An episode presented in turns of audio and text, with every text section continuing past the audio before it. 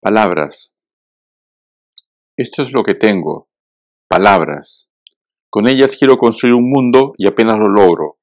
Tengo la palabra ladrillo, la palabra asada, la palabra arena, la palabra cemento, la palabra puerta, la palabra piedra, la palabra ventana. Pero me faltan otras que apenas columbro, cuyos significados me olvido o no me lo enseñaron. La palabra jardín, la palabra rosa, la palabra bugambilla, la palabra jazmín, la palabra efecto, la palabra amigo, la palabra esperanza.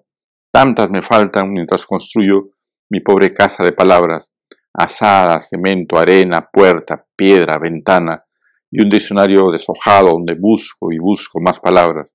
Eso es lo que tengo. Me faltan y me faltan palabras.